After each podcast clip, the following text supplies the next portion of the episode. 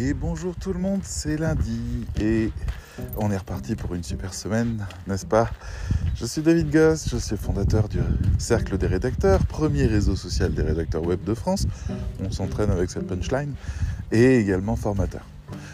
Aujourd'hui, j'avais envie d'aborder avec vous un sujet incroyablement polémique euh, du côté des rédacteurs web qui sont des grands amoureux de l'écriture, qui est un point de départ de réflexion en tout cas, concerne les livres. Est-ce que vous êtes pour ou contre les livres? Les livres sont en train de disparaître. Et qu'est-ce qui est réellement en train de disparaître dans l'histoire Est-ce que vous voulez euh, un monde sans livres Est-ce que ça vous semble envisageable? Et puis pourquoi est-ce que les séries télé, les films et euh, autres télévisions et divertissements euh, sur YouTube prennent la place du temps de lecture? Comment ça se fait que les journaux papier disparaissent aussi? Etc. Finalement, tout fout le camp, ma bonne dame. Mon Dieu, on est en train de perdre les livres. Dans mon raisonnement, en fait, je ne suis pas attaché aux livres. Je les déteste pas, je les lis même assez souvent, mais j'y suis pas attaché. J'y suis pas attaché parce que euh, l'objet livre euh, est un objet qui me semble aujourd'hui euh, relativement d'une autre époque. Et c'est important d'essayer de replacer les choses avant de les juger, bien sûr, mais il y a une certaine proximité entre les livres et le théâtre, entre les livres et le vinyle, et entre les livres et euh, l'art, peinture, sculpture, exposition, etc. Et c'est important, non pas de, prendre tout ce package qu'on pourrait juger, euh, euh, comment dire, ringard. On pourrait se dire ça. Et euh, finalement jeter tout ça aux oubliettes en parlant de modernité.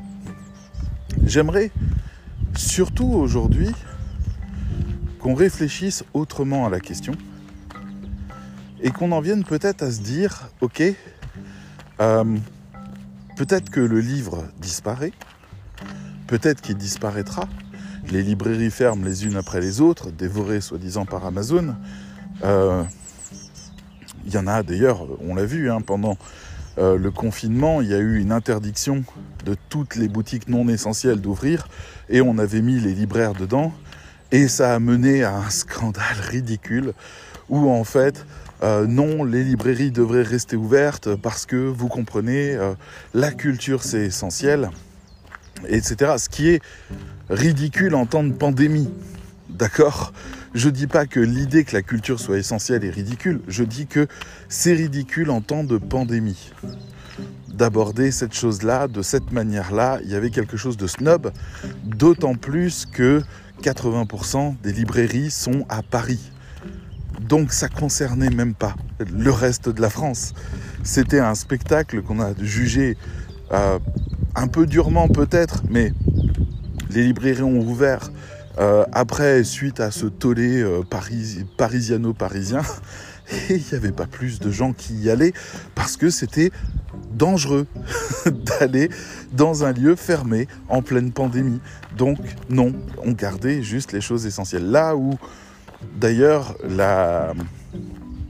l'époque était devenue un peu folle et en même temps on voyait un gouvernement qui essayait de répondre à tout le monde avec une certaine forme d'équité, c'est que dans les supermarchés où on allait et où il y avait ces rayons librairie, presse et autres, eh ben les rayons étaient fermés. Pourquoi? Pourquoi nous fermer ces rayons-là?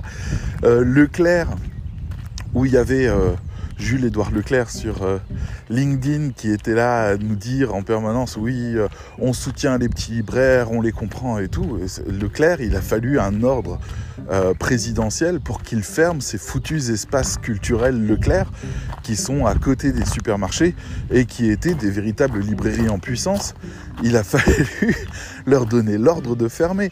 Mais, mais pourquoi en fait est-ce qu'il a fallu priver les gens de livres? Qu'est-ce qui a fait qu'il y a eu cette guerre? Et en fait, cette guerre était sans aucun intérêt, puisque c'était tout simplement, il fallait fermer les petites boutiques. Les petites boutiques ont réussi à avoir du soutien d'une population euh, qui a commencé à manifester pour le droit à la culture. Et donc, pour ne pas rouvrir ces petites boutiques parce que c'était dangereux, on a, par équité en quelque sorte, fermé tous les autres points d'accès aux livres. Bien sûr, on n'a pas fermé Amazon, on ne pouvait pas. Et puis d'ailleurs, il n'y avait pas de raison puisque c'était très sain de pouvoir passer commande et d'avoir des livraisons à domicile. C'était très sain par rapport à la, pandémie. Donc, c'était une séquence que j'aime bien rappeler parce qu'on a vécu des choses folles ensemble. On a vécu des choses folles, on a vécu des gens qui ont manifesté parce que la culture était essentielle à la vie. Mais est-ce qu'il y a autant de gens qui lisent? Pour imposer l'ouverture des librairies. C'est plus vraiment le cas aujourd'hui. Alors oui, tout le monde lit encore ses petits bouquins.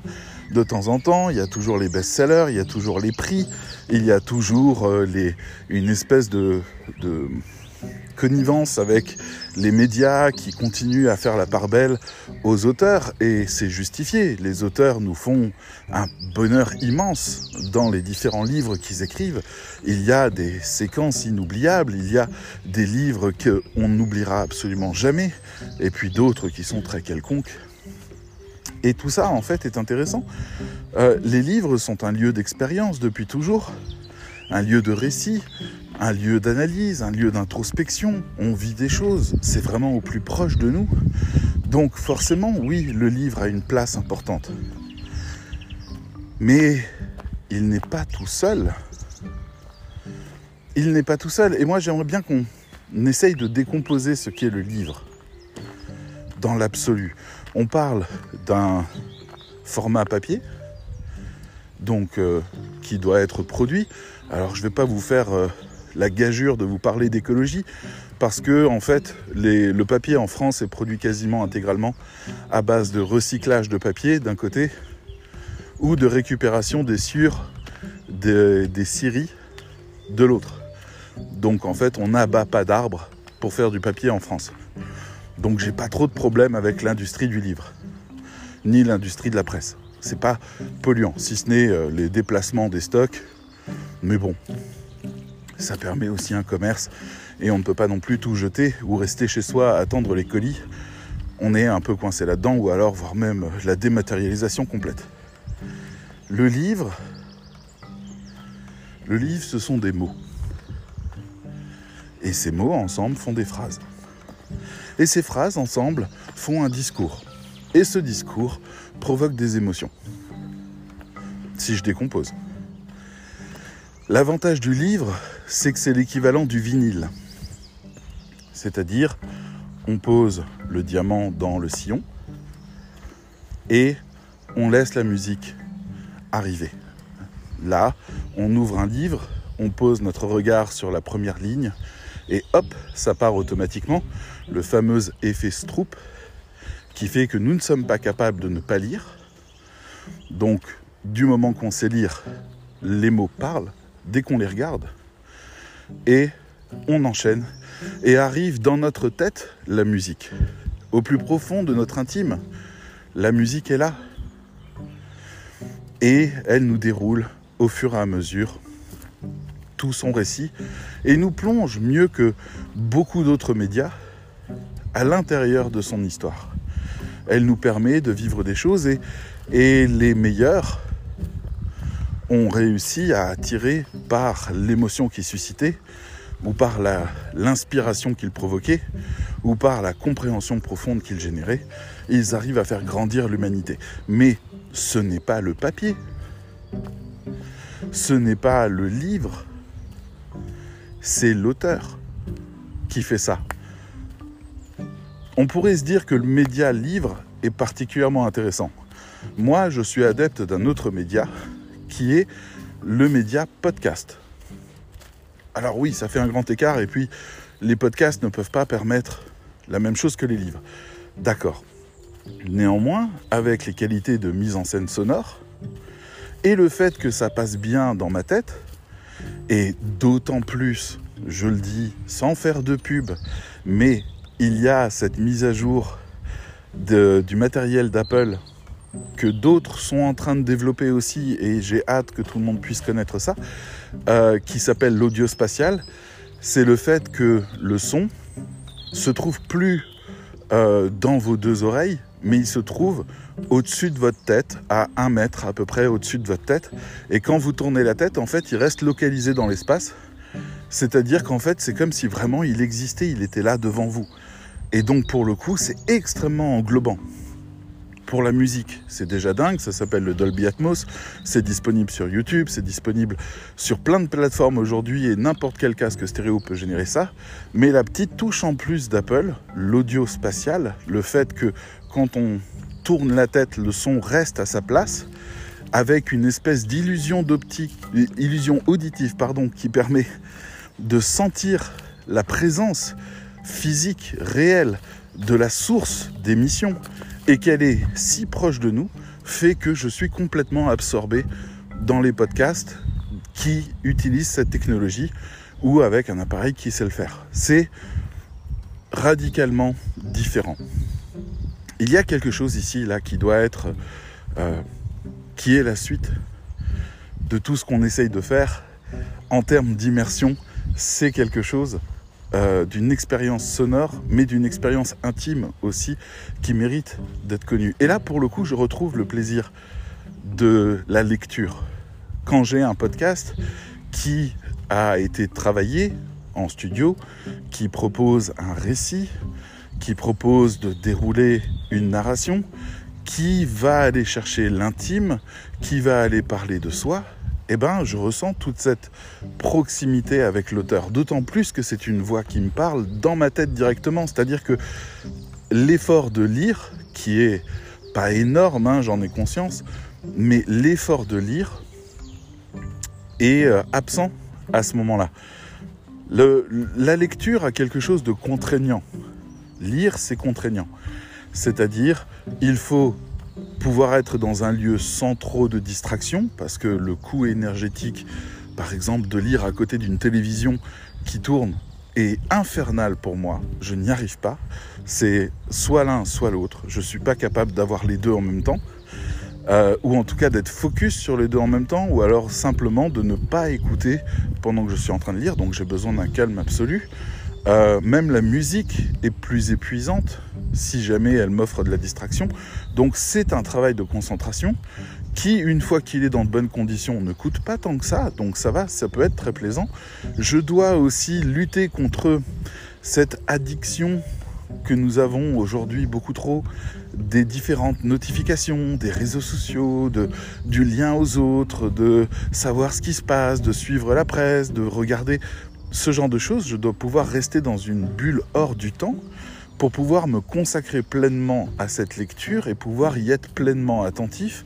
Et surtout, moi, j'ai une frustration que je n'arrive pas à dépasser, qui est vraiment en lien, j'imagine, avec euh, euh, mon relationnel avec les livres, c'est que les livres sont toujours trop grands, trop gros. Je, je frustre de ne pas pouvoir les lire rapidement de devoir les grignoter doucement. 10 pages, 20 pages, 30 pages. Allez, en une soirée, j'arrive peut-être à lire 40 pages, mais j'avance pas. J'avance pas, ça avance pas, je voudrais connaître la suite et puis ça prend le temps de m'expliquer plein de choses et j'ai envie de sauter des passages parce que je suis impatient de connaître l'histoire, impatient de d'absorber tout ce qui doit être dit et, et je, je suis frustré de ce truc-là. Donc l'expérience de lecture, n'est pas optimale. L'expérience de podcasting est déjà beaucoup moins coûteuse en énergie, ça c'est quelque chose qu'on peut établir, qui est tout simplement le fait de, de se laisser aller et de se concentrer. Mais il faut encore se concentrer sur l'écoute. Donc généralement c'est lors des balades, quand je ne suis pas en train de vous parler, je suis en train d'écouter des podcasts qui me parlent de choses, que ce soit des films, que ce soit des fictions, que ce soit euh, de l'actualité, etc. C'est fait dans des très bonnes conditions. C'est très à propos et puis surtout quand ça va chercher justement toute une mise en scène auditive, sonore, on va dire, euh, ça devient immersif. Et immersif, c'est ça la clé pour la fiction. La fiction immersive, c'est ce qu'on peut espérer de mieux pour remplacer le livre si un jour on doit le remplacer. Mais le livre, c'est donc la manière la plus économique de produire de l'immersif. je crois pas qu'on ait vraiment autre chose. Là, on imprime un livre, en plus quand on les imprime en volume, ils coûtent quasiment rien à la production. Donc, ils peuvent être vendus relativement peu cher. On peut s'en sortir pour le prix d'une place de cinéma avec quelque chose qui va euh, tenir euh, voilà, pendant, des mois. Euh, enfin, des mois, pardon, des semaines. Ça dépend de comment vous lisez.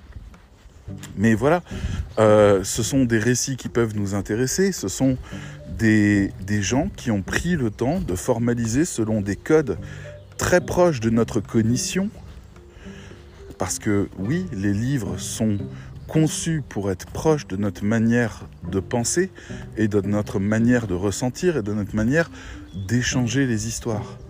Donc, on va avoir la mise en scène, on va avoir euh, les fusils de Tchekhov, on va avoir le... Euh, euh, comment s'appelle Le paye... Ah, zut, je sais plus. Voilà, des techniques en fait qui permettent de faire de l'introduction de personnages, des techniques qui permettent de mettre en scène l'intrigue, de réussir à accrocher les gens. Comment est-ce qu'en quelques pages on arrive à vous accrocher? Quels sont les styles? Je me souviens que Bernard Werber disait qu'il construisait ses livres avec un schéma de cathédrale, mais qu'est-ce que ça veut dire? Et comment est-ce que ça se représente? Et finalement, quelle est l'expérience de lecture? Parce qu'on parle d'une expérience qui est elle-même toute une science enseignée à l'université. Donc, on a appris depuis des centaines d'années qu'on écrit des livres, on a appris à écrire des bonnes histoires de la bonne manière par rapport à ce média-là. Le livre est une merveille en soi, un produit complètement abouti aujourd'hui qui est au maximum de ce qu'il peut faire. Et quand bien même il y a des gens qui essayent de pousser plus loin le concept, comme ce truc bizarre euh, d'un youtubeur qui s'appelle Poisson Fécond, qui a écrit un livre et qui a commandé des illustrations pour ce livre et qui a commandé des bandes son aussi pour ce livre et quand il vend ça à, à ses fans ou à des amateurs, en fait, les gens doivent lire, regarder les images et écouter la musique en mettant la playlist au bon endroit au moment où ils sont en train de lire pour vivre en immersif encore plus quelque chose. Sauf que je ne sais pas exactement ce que pensent les gens qui ont expérimenté ça. Je ne suis pas sûr que, que ça fonctionne parce que justement, en fait, le livre est relié à notre imaginaire et donc décuple par lui-même toute sa puissance en remplissant les blancs. La musique, la scène, etc. On a, toutes ces choses-là. Moi, je suis... Euh, alors, j'étais en train d'être euh, euh, parti sur une autre branche à propos d'Harry Potter, mais je vais essayer d'y revenir juste après. Mais donc, en fait, le livre en lui-même fait une expérience globale qui a d'ailleurs un pendant qui existe, qui est le récit, le, le conte les conteurs, le fait que quelqu'un en face de vous vous raconte une histoire. Ça, c'est quelque chose aussi qui est peut-être plus puissant encore que le livre. Je reviendrai après sur ces différentes formes. Ce que je voulais faire comme petite parenthèse, c'était que le livre, même si aujourd'hui c'est un média noble, même s'il fait partie des, grands arts etc., avec la musique, avec la sculpture, avec la peinture, etc., le livre a quand même euh, ce problème d'être contaminé par le réel. J'entends par là que, euh, par exemple, quand vous lisez les livres d'Harry Potter, il y a assez peu de chances que vous gardiez en tête que Harry Potter a les cheveux bouclés. Dans le livre, Harry Potter a les cheveux bouclés. C'est un détail, on s'en fout, c'est sans importance. Mais dans les films, il a les cheveux raides. Et bizarrement, quand on lit les livres après avoir vu ne serait-ce qu'un seul film d'Harry Potter, notre esprit, notre imaginaire n'est plus capable d'imaginer les cheveux bouclés. Il cale immédiatement le personnage de Daniel Radcliffe et va lui faire vivre à lui des aventures. Donc, notre cerveau a quand même besoin, quand il n'y a rien ou quand il n'y a qu'une description et il la fabrique, mais quand il y a un référentiel, il va le placer à l'intérieur. Autrement dit, est-ce que plus on regarde d'images à la télévision ou autre, plus, moins on est capable d'imaginer, c'est possible parce qu'on se crée une banque de réponses par rapport à des questions qu'on était obligé de fabriquer en réponse quand elles nous étaient posées. Là maintenant, on a directement des choses qui sont là. Si je vous dis un dragon, vous allez avoir des dragons en tête. C'est bien, mais est-ce que si je vous dis un dragon à trois pattes et quatre ailes avec une gueule qui est divisée en deux, en deux mâchoires séparées, droite-gauche, divisées, qui permettraient un peu comme des fourmis d'attraper les choses, vous, pourriez réussir à imaginer ça? Ça me rappelle un livre que j'avais lu il y a longtemps, euh, qui était euh, Les Chroniques d'Elric de Moorcock, si je me souviens bien, dans lequel il avait décrit un palais qui était inimaginable. On n'arrivait pas à concevoir mentalement la forme de ce palais, c'était très déroutant. Ou alors, euh, la fameuse... Euh, comment est-ce qu'elle s'appelait encore celle-là? C'est dans les annales du disque monde. Vous voyez un petit peu mes références à un moment. Euh, dans les annales du disque monde, il y a à un moment donné une couleur qui s'appelle l'octarine. L'octarine, c'est un mélange de jaune et orange vert fluo, mais c'est une couleur unie. Qu'est-ce que vous voulez faire de ça Comment vous voulez imaginer cette couleur L'octarine? Et, moi, bon, alors, je, je, vous recommande la lecture des annales du Disque Monde. Et on pourra faire d'ailleurs la distinction entre la lecture, les films, les jeux, de ce côté-là, et ce qu'apporte la lecture, justement. Mais euh, dans la lecture des annales du Disque Monde, vous avez des pépites de cet ordre-là qui font des, des comment s'appelle, du mind-blowing. C'est-à-dire votre cerveau qui explose simplement parce que vous êtes en train d'essayer de, concevoir ce qu'on est en train de vous raconter et que vous n'y arrivez pas. Ou alors parce que la scène est tellement racontée d'une manière drôle qu'elle en devient irrésistible. C'est vraiment mes plus grands souvenirs de lecture. Euh, je suis très sensible à l'humour anglais, je crois. Et euh, Douglas Adams, c'est Oh, j'espère pas dire de bêtises. Oui, c'est bien. Non, c'est Terry Pratchett. Bah, papa. Douglas Adams est un équivalent, mais ça n'est pas un auteur. Lui, c'est euh, Dirk Gently, si je me souviens bien, qui sont aussi des livres incroyables. Bref, nous avons des magnifiques conteurs qui savent nous raconter les histoires. Et le fait de savoir raconter les histoires est un jeu avec le spectateur. Et c'est là où le livre arrive. Le livre est une merveille pour raconter les histoires. Moi, j'aimerais bien qu'on arrive à comprendre où se trouve la force du livre. Parce que oui, ok, les médias d'aujourd'hui, on vous fait des séries télé à la chaîne, ça demande des moyens de production phénoménaux. Il leur faut un an pour faire une saison ou six mois, et puis ils travaillent comme des brutes et ils sont 400 à le faire. Et il y a des gens dans des studios, devant des ordis ou derrière les caméras, au scénario, les script girls, les tournages, les caméras, le matériel, c'est fou. C'est fou tout ce, tout ce qui est nécessaire pour produire de l'image. Les films, c'est pareil. Bien sûr qu'il y a des films qui sont absolument charmants. Bien sûr qu'il y a des films qui sont faits avec euh, le cœur et qui sont tout petits, mais même si on parle d'un auteur qui a fait un film poétique, on est obligé de s'arrêter sur le fait qu'ils étaient 400 pour faire ce film. Alors oui, on a eu un capitaine, exactement comme on a un chef d'orchestre. Et on peut dire, ah, Leonard Bernstein, en tant que chef d'orchestre, extraordinaire, sa musique, c'est pas sa musique, ils sont 300. Alors oui, il a réussi à travailler les gens et travailler avec les gens pour réussir à, faire que le son et le rythme, etc., soient parfaitement mesurés. C'est une des particularités de la musique classique, c'est le fait que les tempos, en fait, peuvent varier d'un chef d'orchestre à l'autre, ce qui donne des perspectives différentes à la musique. Donc, pour les amateurs, le fait que, euh, je sais pas, euh, je pensais à Glenn Gould qui a vraiment euh, joué sur les tempos et rajouté des notes dans les morceaux de Bach, euh, rend le morceau de Bach très déroutant pour les amateurs et devient un peu trop moderne, voire subversif. Alors que de l'autre côté, on a du Leonard Bernstein qui accélère simplement le tempo sur des œuvres comme Mendelssohn et euh, voilà, on est, d'un coup, on découvre de la joie à l'intérieur du morceau, alors qu'en fait, c'était un morceau qui nous semblait plutôt lourd et pesant. C'est intéressant de voir que même historiquement, des fois, sur certaines partitions qui viennent du passé, on n'a pas le tempo. Et donc on doit essayer de le deviner. On doit essayer de savoir ce qu'il a voulu raconter et pour ça on doit le jouer à différents tempos et chaque finalement chaque chef d'orchestre arrive avec sa proposition d'interprétation. C'est là où on a des gens qui se déplacent en foule pour aller voir tel ou tel orchestre. C'est pas pour entendre de nouveau la même musique, c'est parce qu'en fait les variations de cette musique créent des émotions différentes. Bref, je vous donne un petit tips si jamais vous intéressez un petit peu à la musique classique, voire euh, baroque, euh, qui est peut-être un peu plus proche de nos codes actuels.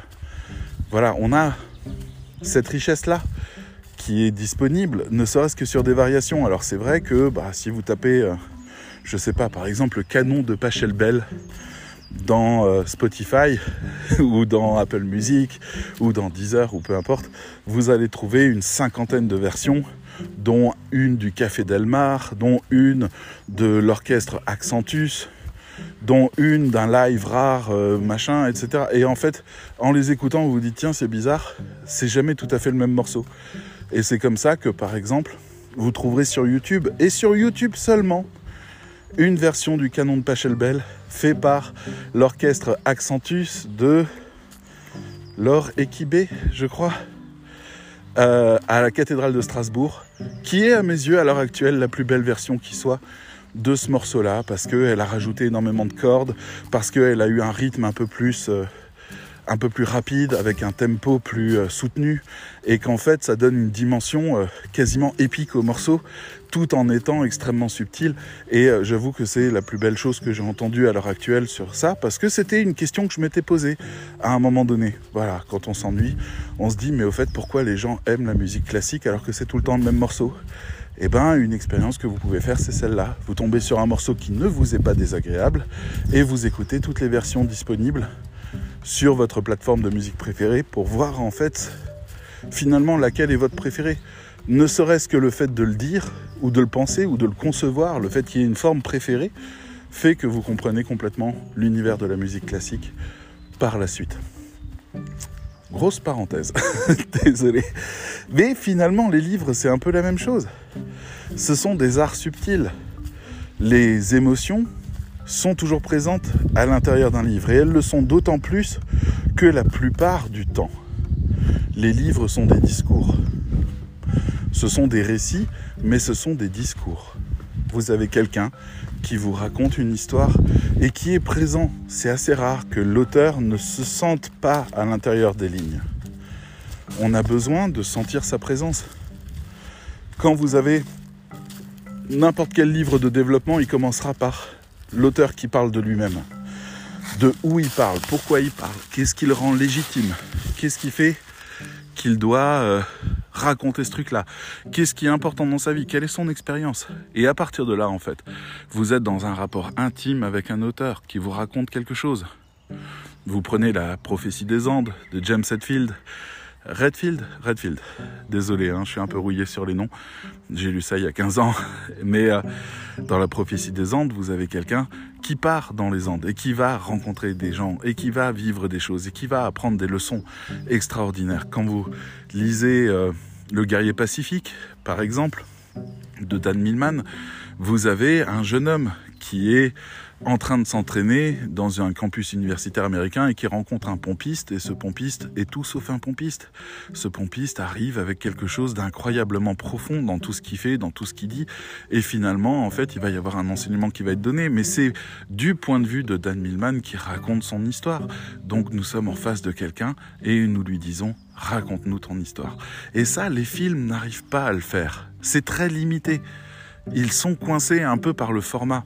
Ils sont une industrie. Donc ils doivent réussir à amener tout un énorme panel d'images et de propositions. Et finalement, quand ils sont en train de nous raconter quelque chose, on sent que c'est pas à nous qu'ils parlent. Alors que le livre, c'est clair que c'est à nous qu'ils parlent. Donc, on perd un peu le fil de ce côté-là. Le théâtre, et notamment le stand-up, ou euh, les scènes plus modestes, les récits, les, etc. En fait, ça, ça peut amener quelque chose d'assez équivalent. Mais la plupart du temps, en fait, ce sont des œuvres de fiction qui sont pleines et entières, c'est-à-dire on ne peut pas rentrer à l'intérieur. On ne peut pas euh, se dire qu'on fait partie de ça. On est témoin de quelque chose. Et les livres n'arrivent pas à fermer cette porte. À chaque fois, on rentre à l'intérieur de l'histoire. Pourquoi? Parce que quand J.K. Rowling nous parle d'Harry Potter et de ses malheurs, eh ben, elle nous dit, il est malheureux, il est triste, il vit ça, c'est dur pour lui. Et puis, son oncle se comporte comme ça, et puis, son, son cousin a ce comportement-là. Et on ressent, et on est, on, est en souffrance, et on est quelque part un peu comme dans le conte de Noël de... Ouh là là, je tente des noms. Et pourtant, le, Christmas Carol. Bon, c'est pas grave. J'ai perdu le nom de ce plus grand auteur jamais existant anglais. Ça me reviendra sans doute un peu plus tard. Dans ce conte de Noël, où en fait il y a un personnage qui a une visite de, des fantômes du passé, du présent et de l'avenir. Et en fait, les fantômes l'emmènent sur des scènes pour voir des choses. Et ben nous, spectateurs, nous sommes, nous en tant que lecteurs, nous sommes à côté de ce fantôme, en train de regarder quelque chose. On nous rend témoin d'une histoire intime. Il y a un livre, je crois que c'est Lovely Bones. Euh, ah, celui-là, je l'ai lu vite fait. Enfin, vite fait, non, je l'ai adoré, mais euh, je l'ai lu il y a longtemps. Euh, J'ai plus son nom français, zut. Mais ils en ont fait un film, et le film est nul. Dans le livre, en fait, c'était incroyable comme récit. C'était une jeune femme, alors désolé pour le côté un peu euh, glauque de la chose, euh, une jeune femme euh, d'une quinzaine d'années peut-être, qui a été tuée par quelqu'un, qui a été enterré, qui a été dépecé, violé, j'en sais rien, bref, souillé, définitivement disparu, voire même découpé en morceaux, disparu. Et donc on pourrait se dire, ok, donc l'histoire va parler des survivants. Oui, mais en fait, nous sommes à côté du fantôme de cette jeune fille qui va en fait pendant 20 ou 30 ans regarder sa famille se désagréger littéralement de sa disparition, voir en fait à quel point une famille stable et unie devient une espèce de, de tectonique des plaques qui sépare tout le monde parce que la disparition prend toute la place et elle, elle est spectatrice de ça et ne peut pas l'empêcher et ne peut rien faire et, et, contemple la destruction de sa famille et de tous les gens qu'elle aime liés à sa propre disparition. Et c'est, c'était remarquable comme récit, c'était magnifique, ça a gagné des prix, etc. Bref, euh, c'était une expérience de dingue. Ou alors, euh, vous avez aussi euh, le American Psycho, par exemple, de Bret Easton Ellis, où là, vous êtes en train de lire le journal intime d'un tueur en série. Euh, c'est très déconcertant de tomber sur des pages qui vous parlent d'un côté d'un meurtre et de l'autre qui vous parlent juste après de Genesis, le groupe, pourquoi il est génial, et juste après les cravates, et juste après les cartes de visite, comment est-ce qu'on les choisit, quelles sont leurs qualités, leur grammage, et juste après un autre meurtre. Et, c'est c'est très déroutant et c'est très fantastique à vivre. Et pourtant, j'ai vu d'abord le film. J'ai vu ce film. Et, euh, et il ne m'a pas laissé rentrer dedans. Je suis resté spectateur de ça, à regarder euh, l'acteur me raconter un tueur en série et puis faire ces petits monologues bizarres sur des cartes de visite et ça me dérangeait pas plus que ça mais là il y avait un récit ou alors euh, les formats les plus dingues du livre euh, que j'ai pu voir c'était notamment World War Z qui a donné le film fait par Brad Pitt qui est sympa qui est chouette mais qui n'a tellement rien à voir avec World War Z, le livre. Le livre, ce sont des mini-récits, ce sont des mini-histoires. Et des histoires incroyables qui vous déchirent le cœur ou qui vous montrent l'absurdité humaine ou qui vous montrent la folie par rapport à cet envahissement de, zombies et comment les humains essayent de, s'en sortir par rapport à ça. Qu'est-ce qu'ils essayent de construire? Qu'est-ce qui se passe dans la vie des gens? Je veux dire, et, c'est pas du tout quelque chose de glauque en soi, c'est quelque chose qui est entre l'horreur et le burlesque et qui vous montre toute la folie d'un monde qui devient fou de par la présence des zombies et pas à cause des zombies. C'est juste toutes les réactions humaines qui s'exacerbent par rapport à ça. Donc c'était un livre que j'ai dévoré en me disant mais quelle va être la prochaine histoire? Et c'est des histoires de deux pages, trois pages. Et, quelle va être la prochaine histoire qu'on va me raconter par rapport à ça? C'était d'une richesse folle, absolument folle. Et le film a essayé d'en faire quelque chose en synthétisant un petit peu le fond pour finalement nous donner euh, un film assez lambda dans le domaine. Et c'est bien dommage. Je crois qu'il est en train de préparer la suite. Mais, euh, mais voilà, le film ne peut pas me faire rentrer dans cette histoire. Alors des fois, les films tentent des choses. Il y a, un film sur euh, les juifs, notamment, qui s'appelle Ils sont parmi nous, qui a été fait, je crois, par Yvan Attal. euh, dans lequel euh, Yvan Attal, à la place d'essayer de faire un récit du type euh, La vérité si je mens ou j'en sais rien sur les juifs, il a décidé de faire six courtes histoires qui sont pas liées entre elles et qui racontent à chaque fois des, des liens très... Des, des, des blagues en quelque sorte, mais qui reposent sur un fond qui se trouve entre la vérité de la culture juive et les stéréotypes que les antisémites peuvent envoyer. Et donc, il fait des récits qui sont complètement dingues. Comme il y en a un que je peux vous citer qui est joué par Danny Boone, qui joue merveilleusement bien d'ailleurs là-dedans, qui est un. Danny Boone est un candidat politique d'extrême droite, donc l'équivalent d'Éric Zemmour ou Marine Le Pen. Enfin là, en l'occurrence, Éric Zemmour, je peux pas mettre dedans parce qu'il est juif. Euh, donc en fait, euh, Marine Le Pen a arrêté aussi le discours antisémite. Donc c'est peut-être pas si mal aussi que ça s'arrête de ce côté-là. Mais imaginez un personnage d'extrême droite antisémite, vraiment, qui tape à longueur de temps sur les juifs, qui est vraiment une horreur, une horreur, mais vraiment du genre à appeler le nazisme de ses voeux, euh, et, euh, et qui apprend d'un coup qu'en fait il est juif, parce que la judéité se transmet par la mère chez les juifs. C'est-à-dire, si, si votre mère est juive, ben, vous pouvez avoir n'importe quel père, c'est pas important, vous êtes juif. Point.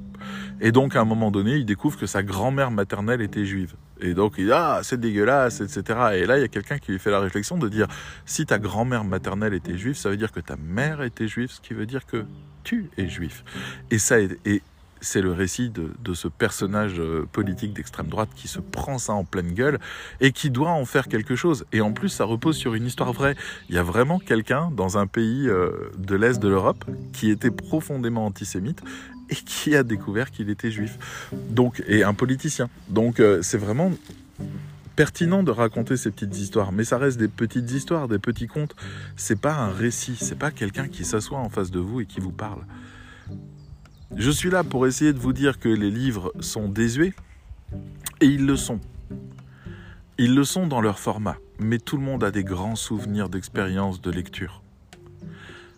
Parce que le format, en effet, est un problème moi, ça fait très longtemps que, que j'ai tendance à préférer les nouvelles par rapport aux livres parce que j'ai pas le temps pour les livres et parce que quand je, suis un, quand, quand je me mets à lire des livres, moi je suis du genre à en lire 10 d'un coup. C'est-à-dire, euh, j'en ouvre 10 en parallèle et euh, je les lis à tour de rôle un petit peu. Je fais avancer toutes les histoires un petit peu, etc. Parce que un seul livre me, me, frustre un peu. Donc j'ai besoin de zapper un peu d'un livre à l'autre. Ce qui fait que des fois, ben, je finis euh, mes livres en un an parce que je fais avancer chacun un petit peu. Donc si je veux finir quelque chose, euh, généralement, je préfère les nouvelles. Mais les nouvelles, c'est frustrant. J'ai pas le temps de rentrer dans l'histoire. J'ai pas le temps de m'attacher. Vous savez, ce moment de désespoir que vous vivez au moment où vous venez de terminer un grand livre avec une grande histoire époustouflante et que euh, vous savez même plus comment vous appeler, bon ben vous le vivez aussi quand vous finissez une série télé euh, au bout de son sa huitième saison et que vous savez que vous ne reverrez plus jamais ce personnage c'est quelque chose aussi qui est au comble du désespoir. Vous connaissez ça aussi quand vous finissez des jeux vidéo après avoir passé 50 heures à explorer le monde entier. Moi, il y a des jeux vidéo que j'ai fini en pleurant. Je me souviens, c'était euh, Far Cry Primal. Alors Far Cry est une série de jeux un peu type Call of Duty où, on a un pistolet et puis on tire sur tout le monde, n'est-ce pas? Euh, Mais Far Cry Primal était un délire des programmeurs, un délire très très très réussi où ils se sont dit, et si on faisait un, FPS, c'est-à-dire un, tir à la première personne, exactement comme Call of Duty et le reste, mais on remonte, euh, je crois que c'est 10 000 ans en arrière, c'est-à-dire époque des cavernes. Et on va commencer à jouer cette séquence-là.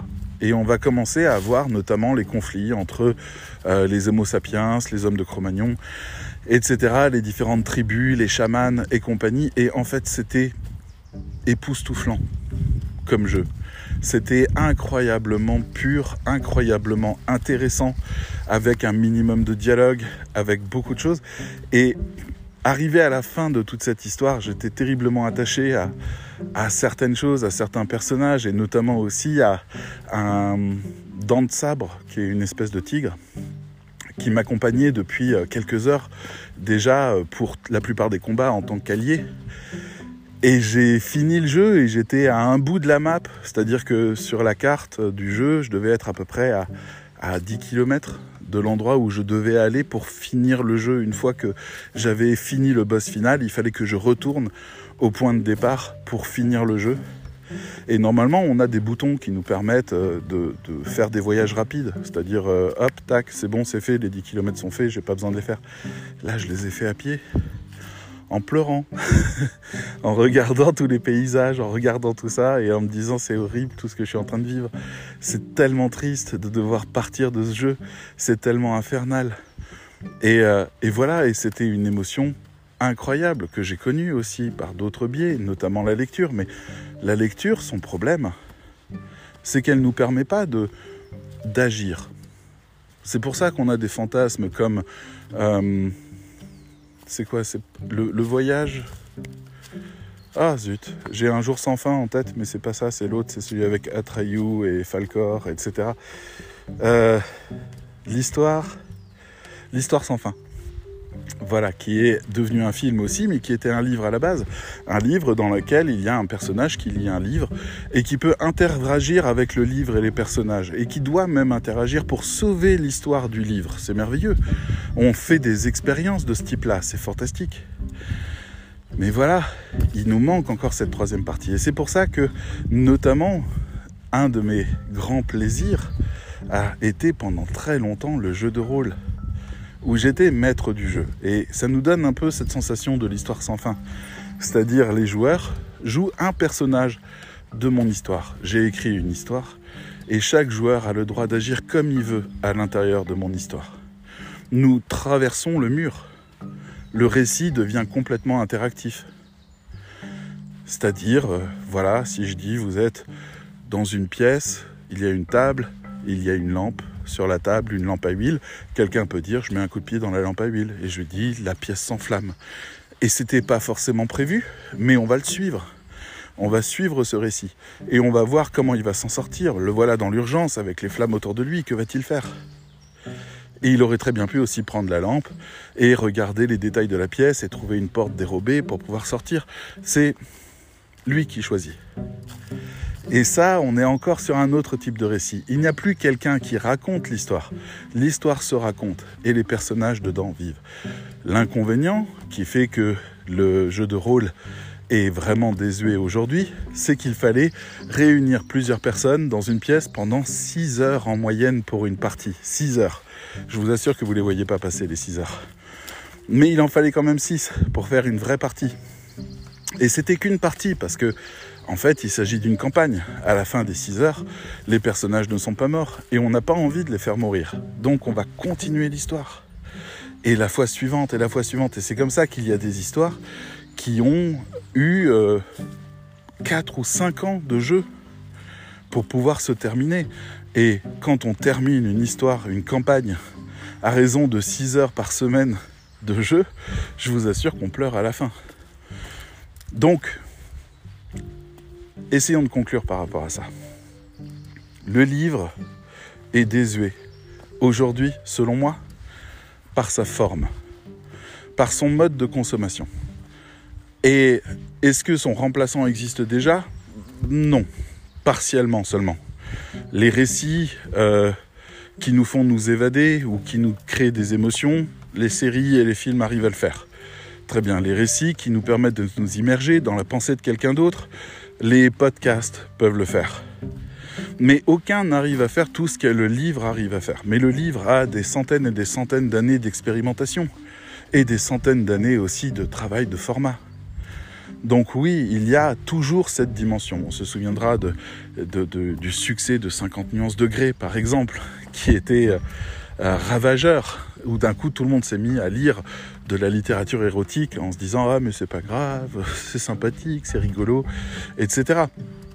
Donc on a cette dimension qui est essentielle et fondamentale à la littérature qui fait que le livre ne disparaît pas. Mais le livre, dans son mode de consommation, devoir s'isoler, devoir se concentrer, devoir enlever toutes les perturbations, devoir se concentrer fortement sur ce qu'on est en train de faire, devoir faire des efforts d'imagination, devoir faire ça en plusieurs jours, plusieurs semaines, plusieurs mois parfois, parce que les livres sont gros, etc., sont aujourd'hui des prix trop chers par rapport à, ce que ça apporte. D'où le fait que la lecture retombe. Aujourd'hui, on essaye, on a cru que les, les e-books allaient pouvoir prendre le relais. C'est pas vraiment le cas. Parce que les e-books enlèvent une, dimension en plus, mais n'ajoutent rien en termes de facilitateur. Donc les gens continuent de devoir avoir toutes les contraintes du livre, mais cette fois-ci sur un appareil qui envoie des notifications en plus. Donc on a augmenté le niveau de difficulté. Ou alors sur des appareils qui ne sont pas si confortables à utiliser. On a diminué la qualité euh, d'ergonomie du livre. On n'a pas trouvé la solution. Alors il y en a une que vous pourriez me dire et qui semble tout rassembler. Et c'est pas faux. Mais bizarrement, j'arrive pas à rentrer dedans. Ce sont les livres audio. Et si on vous lisait le livre, est-ce que ça irait? Pas vraiment.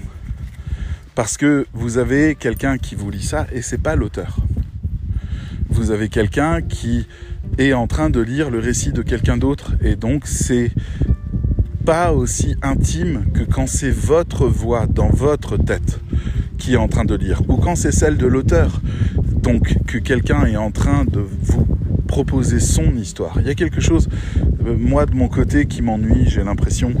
Euh, j'arrive pas, voilà. Même quand on me faisait la lecture, j'arrive pas à m'approprier le récit à ce moment-là. Donc c'est pas encore parfait, mais il y a une voie qui commence à se creuser, il y a quelque chose qui va apparaître, et je pense que le livre va disparaître. Mais je pense qu'en fait, il va renaître. Sous une forme inattendue, qui peut déjà être là, c'est possible. Hein. Peut-être que les jeux vidéo sont le nouveau livre, peut-être que les séries télé sont le nouveau livre, ou que les, les audiobooks ou que les podcasts sont le nouveau livre. C'est possible qu'ils soient déjà là mais c'est possible aussi qu'il revienne en tant que livre, et qu'il revienne en tant que récit, et qu'il revienne en tant que possesseur d'histoire.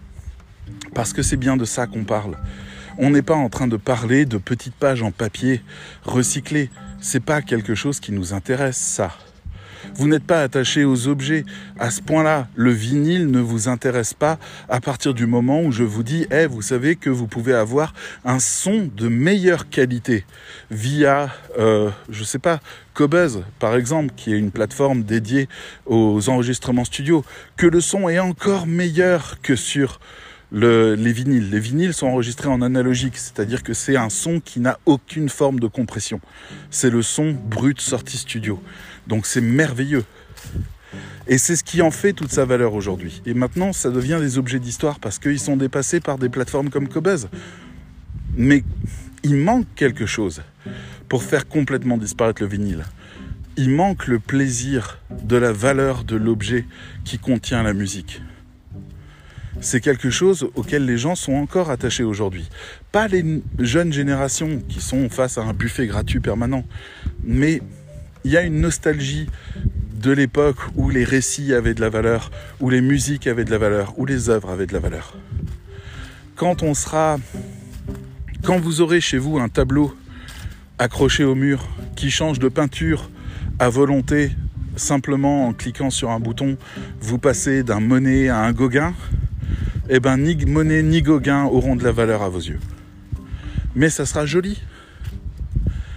Et c'est tout le problème le livre a encore cette dimension euh, de valeur que les e-books non plus. Je ne sais pas si vous achetez vos e-books ou si vous les piratez, mais quand vous piratez des e-books, j'ai déjà vu passer des, des dossiers contenant 4000 livres. 4000 livres en e-book. Mais votre vie ne suffira pas à les lire ces 4000 livres ça devient gigantesque.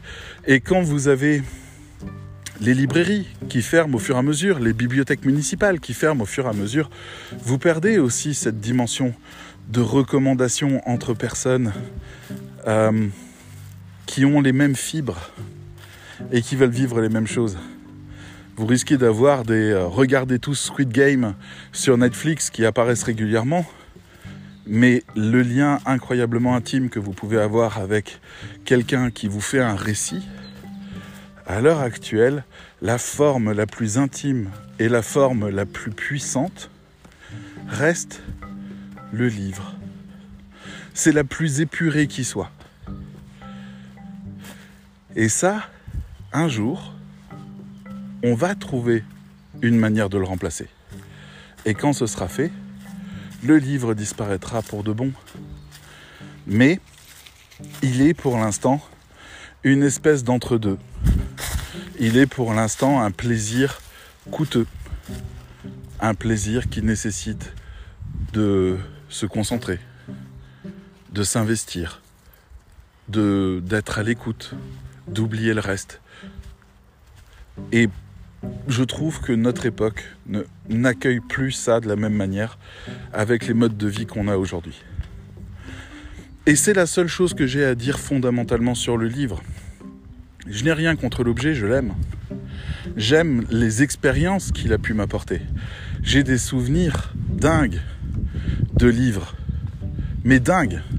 J'ai des souvenirs de Welbeck qui m'avait vraiment perturbé avec son extension du domaine de la lutte ou plateforme et qui m'avait vraiment donné matière à réfléchir. J'ai souvenir de Bon, je vais pas vous les faire, ça va être un peu pompeux, mais voilà, il y a des tonnes de livres que j'ai pu lire dans tous les domaines, dont certains qui ont vraiment changé ma vie. Mais c'est vrai aussi pour des films, c'est vrai aussi pour des séries, et pour des jeux vidéo, et pour des œuvres d'art, et pour des pièces de théâtre, etc., etc. Mais pour ce qui est de l'intime,